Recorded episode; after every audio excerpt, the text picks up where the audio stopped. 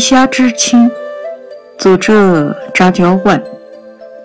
墙壁上贴了好些放的油管的长方形的纸，上手写的字盖的大红印，那都是男孩的哥哥往学校收得来的奖状。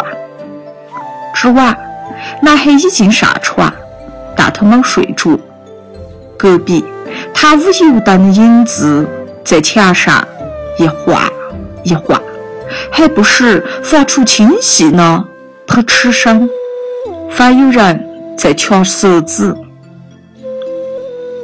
妇人跟大儿子在商量哪样，说几句话，停下来，过一下又说。男孩还是听懂了。姑姑接着读高中的通知书，九月份要翻过西边的崇山，或者坐车往来参加下游的公谷。经宝山的瓦窑绕进去，到怒江东岸的曹涧上学。那么远啊！外出读书，这意味着家乡要突然产生更多花销，而且富人也没得了帮手。弟弟他们还小，男孩听见哥哥说：“我不读了。”